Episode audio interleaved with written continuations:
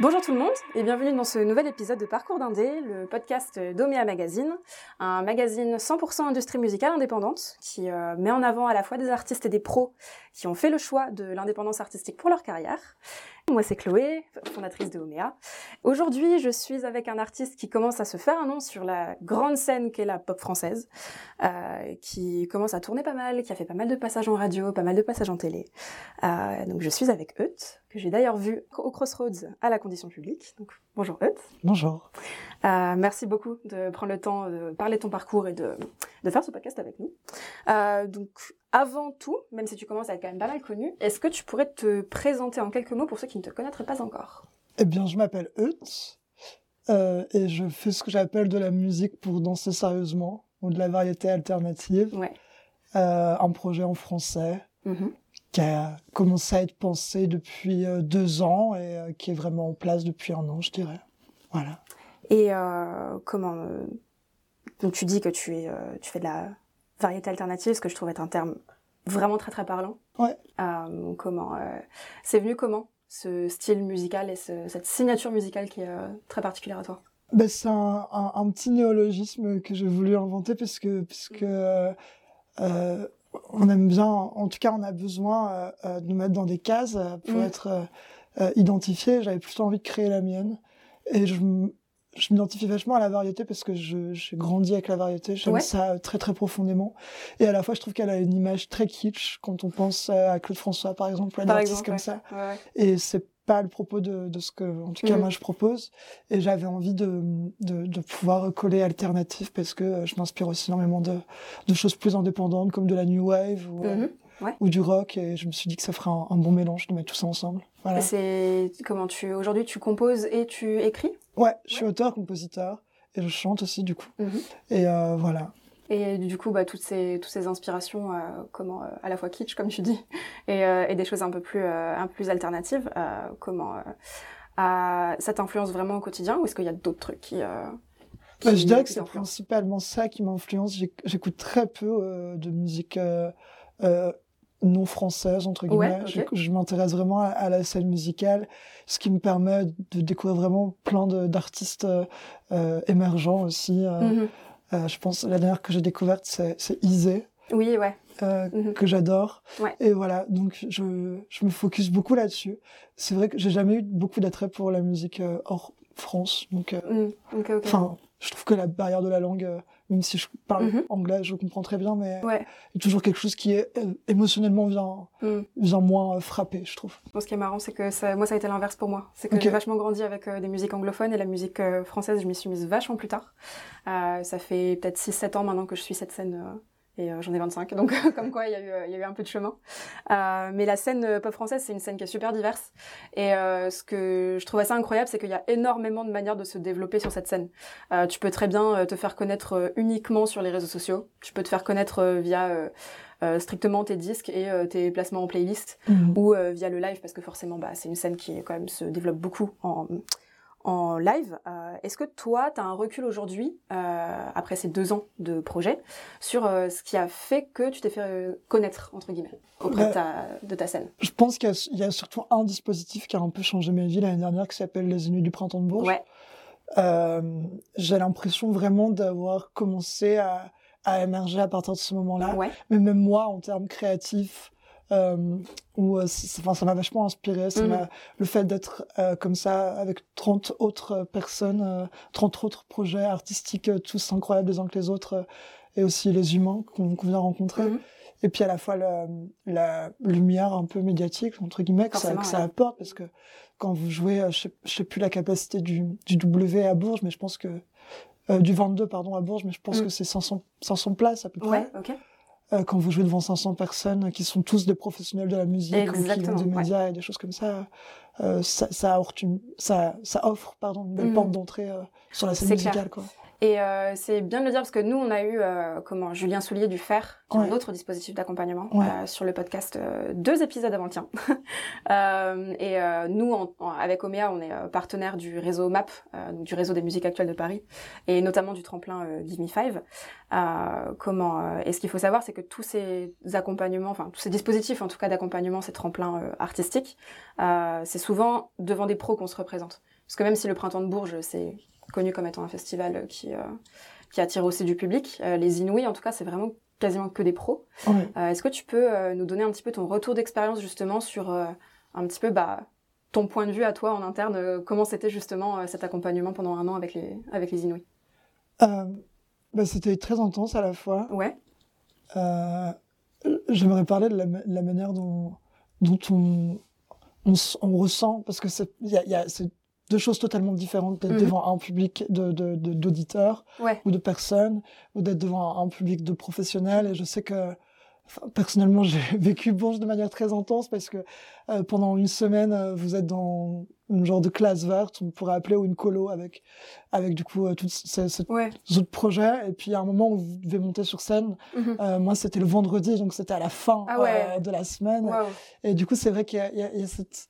C'est comme si vous étiez un, long, un lion en cage et qu'à un moment, on le lâchait. Et Mm. moi, j'ai vraiment bouffé cette scène de, de Bourges. Oui. Et, euh, Ton projet vit en live en plus. Donc, Oui, euh, exactement. Ouais, ouais. Mais du coup, c'est vrai que par la suite, quand j'ai pu faire d'autres tremplins comme le Mama, par exemple, Mhm. euh, qui est une autre scène où, où on joue devant des pros, enfin, il y a Aussi, ouais. trois gros rendez-vous pros dans l'année. c'est ça. Les le Mama et le Baron Trans, les transmusicales à Rennes, quoi. Mais du coup, à chaque fois, mon, mon défi un peu, c'était OK, euh, on va essayer de, de faire encore mieux que, Ouais. ce, que ce qu'on a fait avant. Mhm. Euh, parce que euh, faut toujours aller convaincre, quoi. C'est ça. Donc voilà. C'est ça. Puis tu rencontres des, des pros différents. Il y a des gens qui vont te suivre évidemment entre le Mama, les, les Inouïs ou, euh, ou le- les transmusicales comme tu, comme tu mentionnais. Euh, mais euh, tu dois sans cesse refaire tes preuves entre guillemets. C'est ça. Ben, je- je- pour imaginer le truc, j'avais un peu l'impression d'être à The Voice et que tout le monde était Ok, retourné et, et- et qu'il fallait que. Parce que c'est quand même des, qui sont, des choses qui sont très dures. Enfin, le Mama, surtout, par exemple, où on joue principalement dans des bars. Donc, quand, Ouais. quand la salle de concert est collée avec un bar à côté, Oui. euh, que les gens parlent de programmation, euh, de Mm. travail et que vous, vous devez donner votre concert, C'est quelque ça. chose d'assez ostracisant et en même temps, Ouais. euh, ça laisse pas le choix que d'y aller, quoi. Donc, on aime bien ça. Puis surtout que le Mama Festival, pour l'avoir fait déjà trois fois, c'est une expérience en soi. Ça se passe en octobre, hein, tous les ans, euh, dans le quartier de Pigalle et de Montmartre. Et on enchaîne aussi bien entre le FGO Barbara la journée jusqu'à la machine du Moulin Rouge le soir. Et euh, même pour les artistes, c'est des formats de showcase, c'est assez court Ouais. soi. Puis même j'imagine que pour toi, euh, c'est des formats, euh, même au Crossroads, hein, c'était à peine 30 Euh, Le, minutes. le Crossroads, c'était très court, c'était 30 minutes. Le Mama, je crois que Mm. c'était, euh, mais c'était 30 minutes, Ouais, 35 c'est 30 minutes, ouais, c'est ça. quelque chose comme ça. À peu près, ouais. Et euh, donc toi, ce qui est intéressant en l'occurrence, c'est que tu t'es développé essentiellement sur une scène institutionnelle au départ, Mm. donc euh, les Inouïs, euh, le Mama, etc., etc. Euh, comment est-ce que tu as touché par contre un public plutôt Est-ce que est-ce que tu as un recul là-dessus aujourd'hui? Ouais, je pense que bah, la scène, principalement, Ouais. j'ai- j'ai la chance de d'avoir signé euh, après les Inouïs. Enfin, Mhm. je- en réalité, juste avant de commencer les Inouïs, juste avant de partir aux Ouais. Inouïs à Bourges, euh, j'ai signé dans un tournoi qui s'appelle Augury, Ouais, euh, qui est un des principaux euh, producteurs de concerts en France, Exactement. dont notamment Angèle, Mathieu Chédid, euh, plein d'autres. Ouais, ouais, ouais. Enfin, Dominica, euh, autant des Indés euh, que des, des personnes euh, qui sont euh, un peu les pôles position euh, de la ça, musique. Oui. Et puis vachement sur la scène française aussi. Ouais, ouais, ouais. Bah, ils, ont, ils, ils recherchent vraiment, puis même dans le rap, euh, Gazo, tout ça. Enfin, Oui. mais, mais, euh, j'aime vraiment leur, leur esthétique où, où Mhm. c'est toujours le, le texte qui prime et, Ouais. et la capacité à être auteur. Et, euh, et bon, ce, ce, cette signature, en tout cas, euh, heureuse me soit, m'a permis de faire plein de concerts. Mhm. Euh, je pense notamment à des premières parties de Armanet Mhm. ou de Fishback, Mm. euh, de Feu Chatterton aussi. Et c'est vrai que c'est des dates euh, bah, qui m'ont permis d'aller toucher un public euh, Mhm. euh, parce que quand euh, c'est des univers qui restent quand même assez proches. Ouais. Et, Complètement, ouais. et ce que j'aime, en tout cas dans la première partie, c'est que personne vous attend. Et alors il y a tout à aller chercher. C'est ça, c'est ça.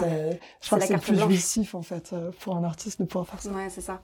Ouais, c'est ta, ta carte blanche, entre guillemets. C'est Ouais. euh, stressant parce que forcément, bah, le public ne vient pas pour toi au départ. Oh. Mais euh, c'est il y y, a tout à faire. Il y, a un truc de pression que ça m'enlève. De me dire que les gens ne viennent pas pour moi, c'est que bon, bah, Euh, ou alors ils seront surpris, ils seront trop contents, ou alors Mm. il se passera rien. Mais, mais en tout cas, il y aura pas de déception entre. Ouais, oui, ouais, ouais, ouais, ok. Donc, je, euh, je vois très bien. ça.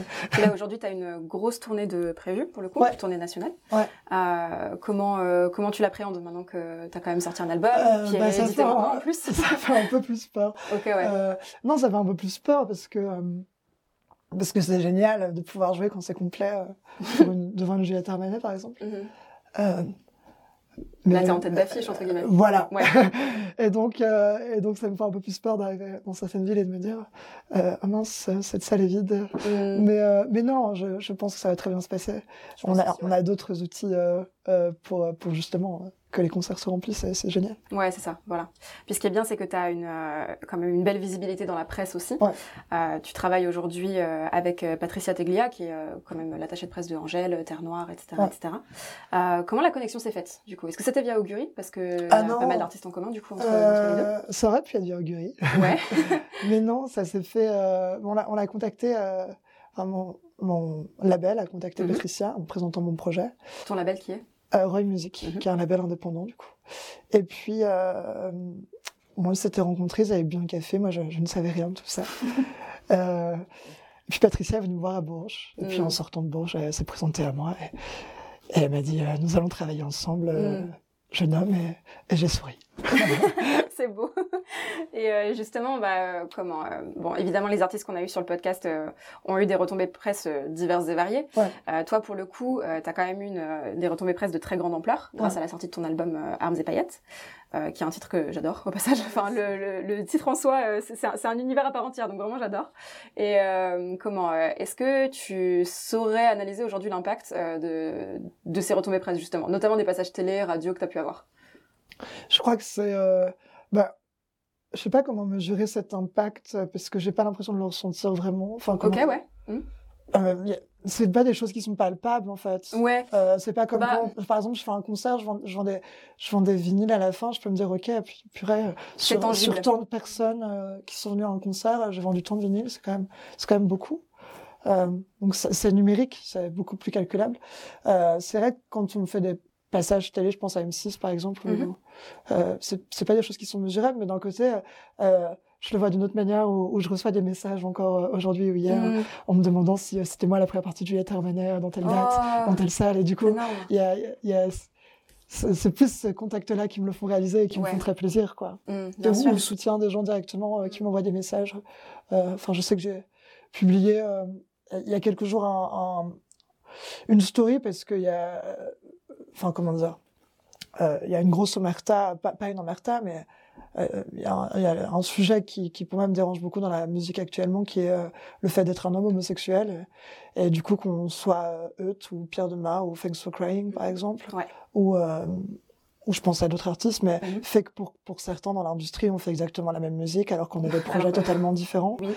Et euh, mais juste parce que nous sommes des hommes homosexuels, alors nous, nous faisons la même chose.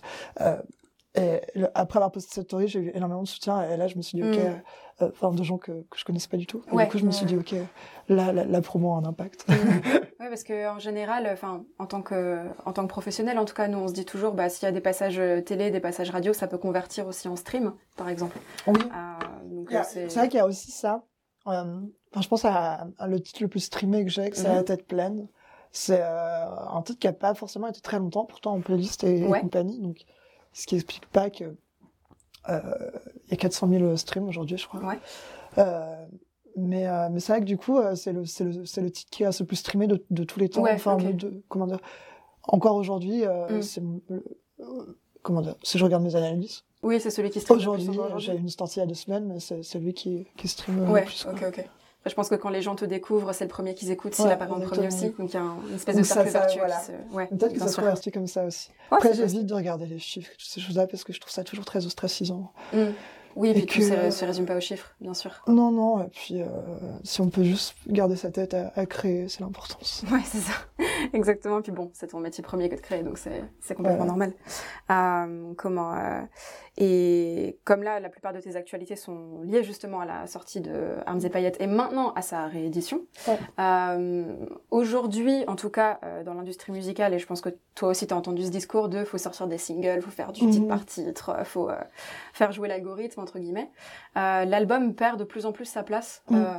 je pense que la, la, scène pop française et variété française résiste un petit peu à, à, à ça. Est-ce que tu penses que l'album, il a encore sa place? En tout cas. Bah, l'album a totalement sa place. Moi, je, je, j'aime le single et je consomme la musique au single. Hein, concrètement, je, mm. je, le vois. Euh, enfin, quand je suis dans, dans, dans, le métro, que je prends mon téléphone, vraiment, je vais écouter qu'un single. Je fais des mm. playlists avec des singles au final. Ouais.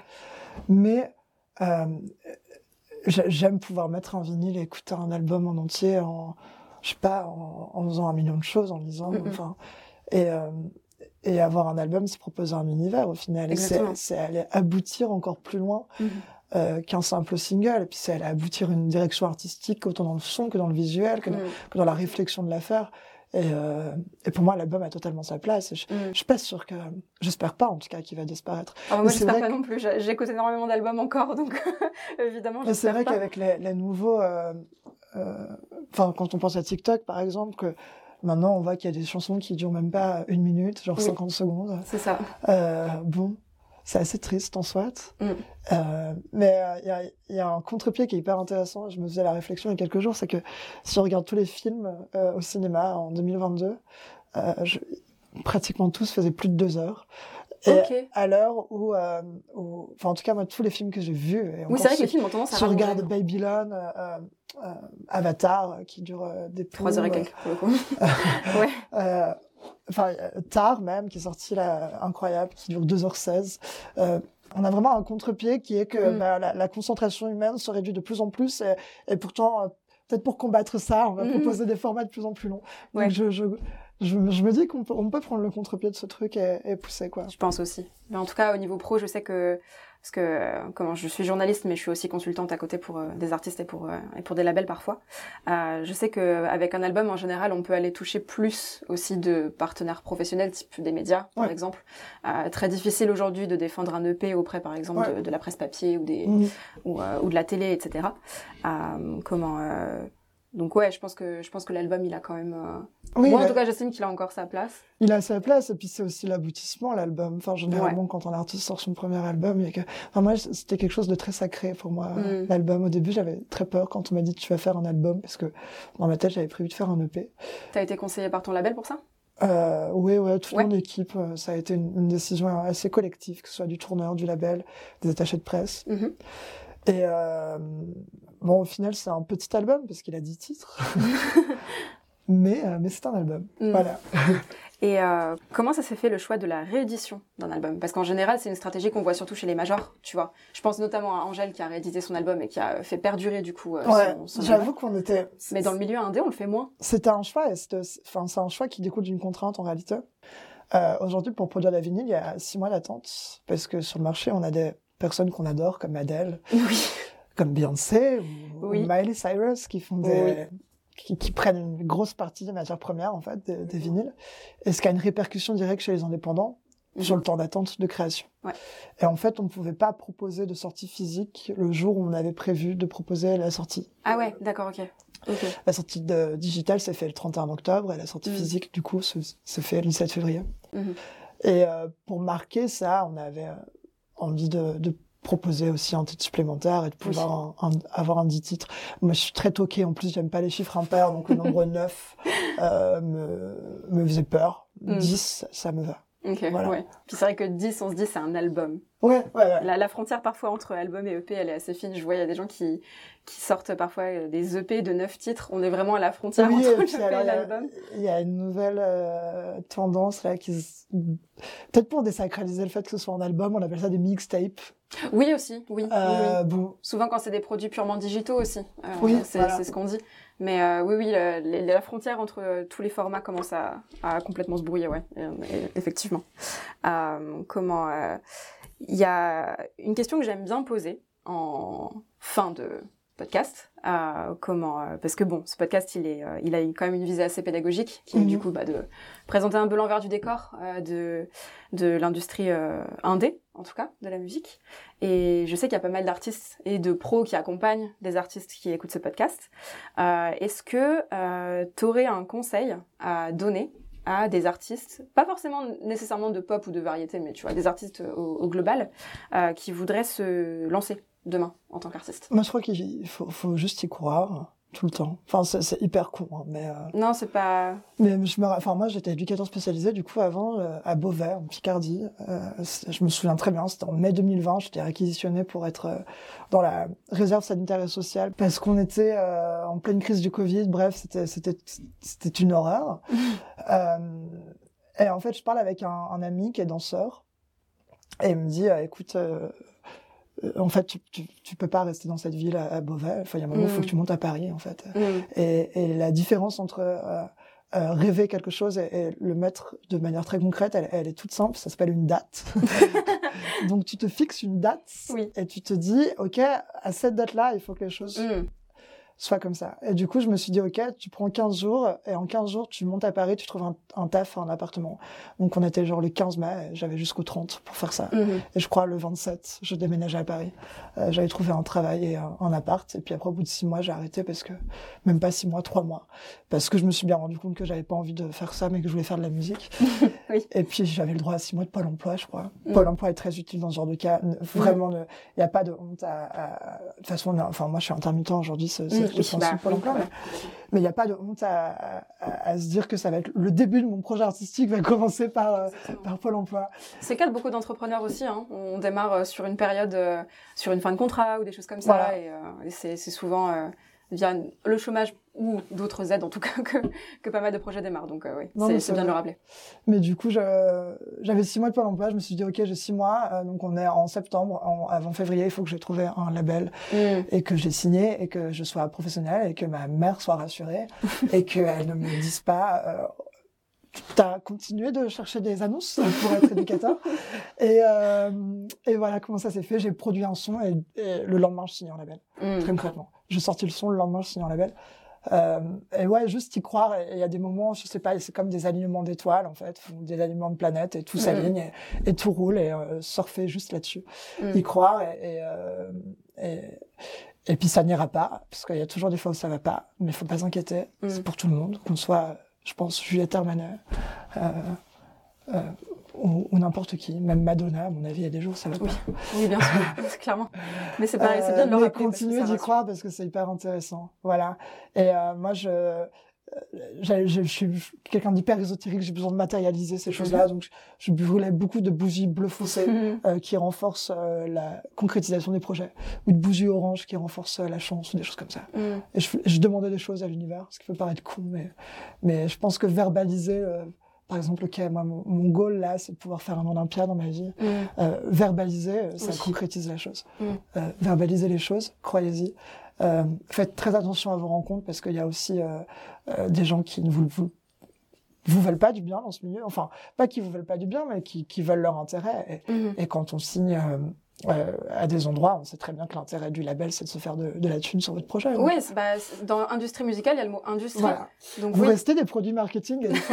non, mais c'est vrai. Moi, je, je supporte pas le fait qu'on qu'on- qu'on puisse me dire que je suis en produit en attente de profit. Enfin, tu vois, il y a des choses comme ça qui sont hyper dures à entendre parce qu'elles Oui. sont totalement déshumanisantes et que nous, on est Oui. juste là avec nos rêves de gosses, d'enfants de 7 ans, de se dire que faire de la musique, c'est trop beau. Et, euh, et voilà, y croire. Et euh, quand même, petite question euh, supplémentaire. Ouais. Euh, Enfin, déjà, juste avant, quand même, pour rebondir sur ce que tu dis par rapport aux gens qui pensent à leurs intérêts, on va dire, euh, économiques, hein, j'entends. Euh, ce que je dis souvent aux artistes euh, et aux labels que j'accompagne, c'est qu'il n'y a jamais de mauvaises rencontres, il n'y a jamais de mau- de mauvaises connexions avec des gens. Non. Par contre, quand il s'agit d'opportunités, il faut vraiment, vraiment peser le pour et le contre et ne pas avoir peur de dire non à une opportunité si on le sent pas. Ah, mais bien sûr. Ouais. Bien sûr. Et c'est vrai qu'il n'y a jamais de mauvaise. Enfin, comment dire C'est toujours des bouts de parcours au final. Mm, et mm, peut-être que euh, des personnes avec qui on va bosser pendant deux ans euh, et après on va arrêter parce que ça se passe mal. oui, voilà. Ça Mais, ce parcours de deux ans aura été hyper bénéfique euh, pour les deux parties et, et merci l'avoir fait, tu vois. Ouais, c'est ça. Mais euh, est-ce que tu as été euh, conseillé quand même par euh, soit des personnes du milieu, soit... Non, mais j'ai toujours fait confiance à mon instinct. Ouais, ouais, ouais. Non, mais enfin, la question... Mais, mais c'est vrai que non, non, aujourd'hui, je, je, je m'entoure énormément et, ouais. et, je demande des conseils et je demande... en fait, je me suis rendu compte à quel point on pouvait pas décider seul des choses parfois mm. et que, et que l'instinct c'était bien beau, mais, mais ça faisait pas tout. donc, donc ouais, je sollicite beaucoup et je suis très contente de pouvoir être accompagnée. Mm par euh, des idéologues, je les appelle. Voilà. non, en tout cas, euh, enfin, je pense que l'ampleur de ta tournée nationale et tout ce qui se passe autour de ton album, euh, enfin, ça prouve clairement que tu es sur la bonne voie. Et à mon avis, tout se passera bien pour toi. C'est quasiment sûr. Donc, ouais, merci beaucoup pour ton temps et pour ton retour d'expérience. Ça fait, ça fait très plaisir de pouvoir aussi avoir ce, ce genre de retour, bah, notamment sur les relations presse, parce que c'est rare à un stade aussi émergent entre guillemets, parce que ça fait que deux ans. Je mets des guillemets volontairement pour ceux qui nous écoutent, vous ne les voyez pas, mais je mets volontairement des guillemets euh, parce que euh, parce que c'est rare d'avoir un démarrage aussi euh, aussi fort comme ça. Donc ouais, mais mais d'un côté ça peut faire comment dire c'est c'est-extraordinaire hein, quand, vous avez un petit article dans Libération le jour de la sortie de votre mm. album. Je vais pas je vais pas le cacher, mais d'un côté ça, ça fout une certaine pression aussi mm. des fois. Et, mais ça concrétise quand même tout tout l'effort. non mais c'est vrai. C'était enfin je me rappelle des, des MMS que ma mère m'envoie par message où elle est là avec, avec son petit article à côté de sa tête et, et, et, qu'elle semble fière. Enfin, mm. euh, c'est ça, en fait, c'est l'autre versant où c'est très drôle. Et, même par rapport à la télé, j'ai l'impression qu'à partir du moment où vous passez à la télé, le regard change. Ouais. Et je sais que là, mon repas de Noël a été une interview de trois heures avec toute ma famille que j'avais pas vue depuis des années. Et euh, c'était, enfin voilà. Et en fait, y a, y a, c'est un truc qui convertit. Ouais, mais j'avais eu un retour, côté, euh, un retour similaire de Thérèse qui disait ouais, dès que j'ai fait des couvertures, tout le monde pensait que j'étais une euh, des couvertures de magazines, tout le monde pensait que j'étais une star d'un coup, alors que je reste une artiste émergente et que euh, je, je, galère toujours pour reprendre ces termes. Bah, je rejoins Thérèse. Okay. ce qu'elle dit. bah voilà, comme quoi. Mais mais ouais, en tout cas, merci beaucoup pour ton pour ton retour d'expérience. bah merci. Voilà, vu l'ampleur de ta tournée, je me fais aucun souci pour toi, clairement. et j'invite tout le monde à regarder si si comment? Tu passes dans une ville, euh, dans une ville près d'eux? Il y en a plein là. 15, 15 dates euh, de tournée, puis après on a les festivals, on, ouais, a déjà 15 dates de festivals. Oui, bon, ça, ça, va bien se passer quoi. bon voilà, en tout cas, quant à vous qui nous écoutez, merci beaucoup de nous avoir suivis. On se retrouve dans deux semaines pour un nouvel épisode de Parcours d'Indé.